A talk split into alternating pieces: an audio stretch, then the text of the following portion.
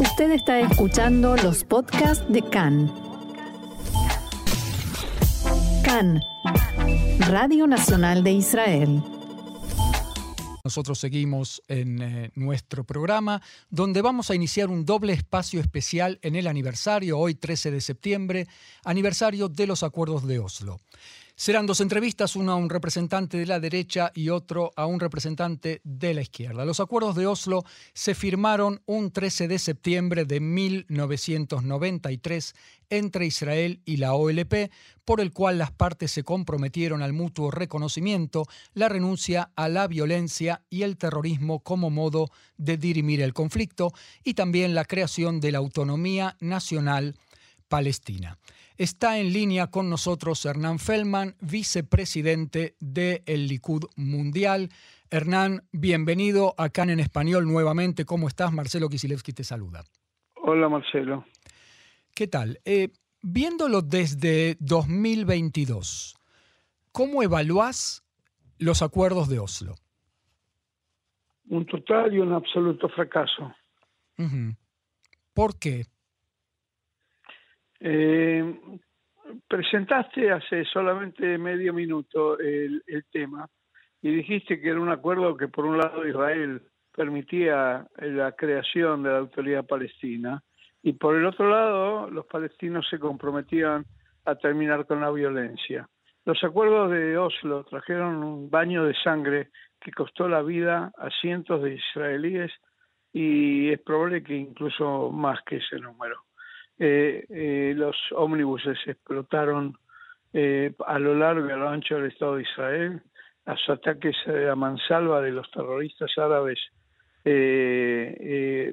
pusieron incluso hasta en estado de alerta las más importantes fuerzas del Estado de Israel. esos acuerdos trajeron como consecuencia de su firma un baño verdaderamente terrible de sangre. El Likud se opuso a los acuerdos de Oslo bajo el lema de no darles armas a los palestinos o no darles armas a los terroristas, como se decía.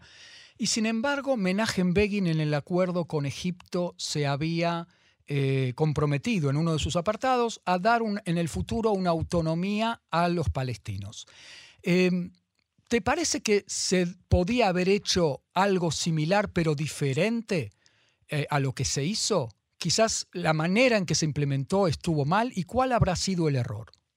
Mira, el, factor fundamental del conflicto de Israel con el eh, pueblo palestino es eh, la decisión del pueblo palestino y aquellos que viven en los territorios, pero también aquellos que viven dentro de las fronteras de Israel, de no reconocer a Israel como un Estado judío. En el momento en que el pueblo palestino decida reconocer el derecho del pueblo judío de tener un Estado soberano judío, los acuerdos podrán ser alcanzados. Por el momento, toda la fantasía de un acuerdo con los palestinos, que no nunca fue llevada adelante a pesar de las eh, eh, de las ofertas eh, muy muy favorecedoras que hicieron en su momento tanto Eud Barak como Eud Olmert, que ofrecieron prácticamente todo lo que los palestinos decían querer y sin embargo los acuerdos nunca llegaron adelante porque la verdad es que los palestinos no están dispuestos a reconocer al Estado de Israel como un Estado judío. Bueno, reconocieron a Israel, ¿no? Es decir, que de alguna manera estaban renunciando a la totalidad del territorio que ellos consideran Palestina. Y lo que hoy dice Mahmoud Abbas es que eh, no puede aceptar menos que completos los territorios del 67, es decir, sin los eh, asentamientos, ¿no? Ok, eh, una vez más, y yo creo que ya lo dijimos esto tantas veces hasta el cansancio, pero parece ser que la izquierda israelí quiere eh, eh, eh, no relacionarse a las, a las realidades. la, el, las palestinos vienen y hablan de un una patria palestina, Judenrein, libre de presencia judía. Bueno, no usan esa palabra exactamente, ¿no? Eh, no, no, no, yo la, yo la uso. Yo, yo soy el entrevistado.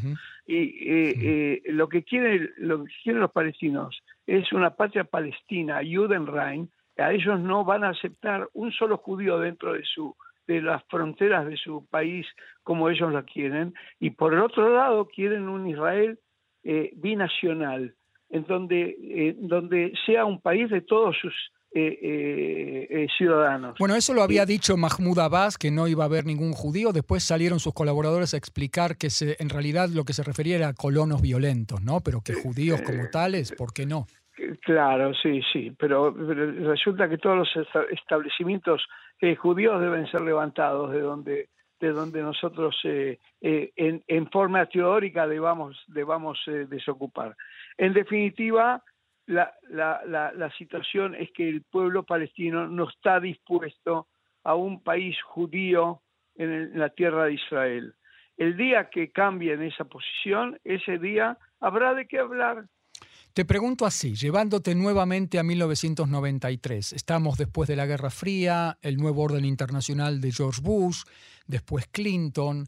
Eh, quizás ante la presión internacional no había otra. ¿Qué, alternativa, qué le hubieras dicho a Rabin en aquel momento que, había que hacer en lugar de eso? ¿Mantener todo igual, no hacer nada?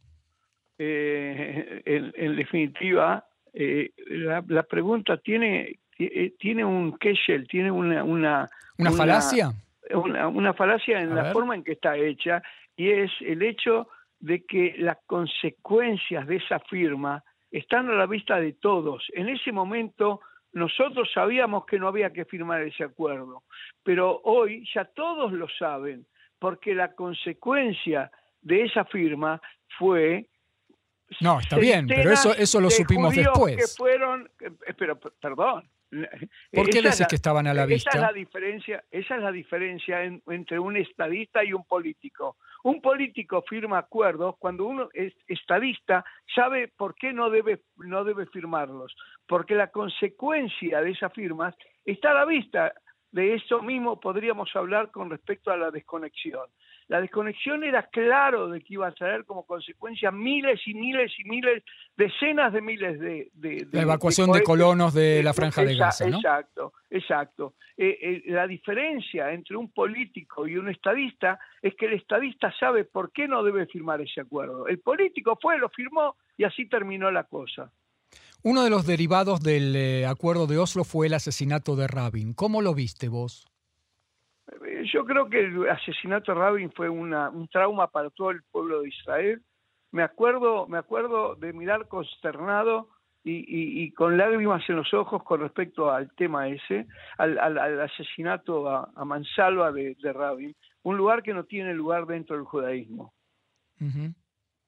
Em, la sociedad israelí, Hernán, se hizo más derechista. Hoy en estas elecciones, por ejemplo, nadie habla de la paz basada en dos estados para dos pueblos, como mucho hablan de reducción del conflicto y la mejora de la vida de los palestinos y de los israelíes en el terreno. ¿Se puede hablar de un éxito de los opositores a Oslo? Eh, la, la realidad muchas veces tarda en ser clara para todo el mundo. Eh, eh, muchas veces tardan muchos años hasta que la gente ve la consecuencia de los eh, del camino equivocado de gobiernos de, Israel y eso supongo que sucede en, todos los casos. pero pero a, la larga todo está claro. Hoy día el que sigue apoyando a, a, Oslo es, sencillamente una persona que no tiene sentimientos con respecto al pueblo judío. ¿Cómo se resuelve entonces el conflicto, Hernán? ¿Cuál es tu modelo? La, primera cosa es el respeto a la vida. Marcelo, no hay paz y no hay acuerdos que no partan de la base fundamental de respetar la vida de todos. No, pero tu modelo de Estado, eh, todo, todo eso, obviamente que estamos todos de acuerdo, pero ¿qué, hay que hacer? No sé si estamos todos de acuerdo, pero, pero, pero no tengo ninguna duda de que eh, hay una solución pero esa solución tiene que salir primero del, del pueblo palestino que reconozca el derecho del pueblo judío a un país independiente y soberano que respete la tradición y los valores judíos. Parece que es insalvable, porque los palestinos, o por lo menos la autoridad palestina, habla de que nunca, ya lo dijo Nabil Shad, nunca van a reconocer la naturaleza judía del Estado de Israel, solamente a Israel como Estado, ¿no? Eh, Así que estamos en un problema. Eh, eh, sin lugar a dudas, no creo que lo hayas descubierto este, este día hoy, en el aniversario de la firma del Tratado de, Oslo. Sí, yo, la situación esta está, es, esa es la, diferencia entre las izquierdas y las derechas del Estado de Israel. Las izquierdas quieren crear una fantasía de su voluntad de paz, etcétera, etcétera. Nosotros vemos la realidad tal cual es. Muy bien. Eh, Hernán Feldman, presidente de la eh, Unión eh, Mundial del Likud, vicepresidente. Soy presidente, de la, Junta de Gobernadores del Likud Mundial. Muy bien. Muchísimas, muchísimas gracias por este diálogo con CAN en español. Un abrazo grande. Shalom, shalom.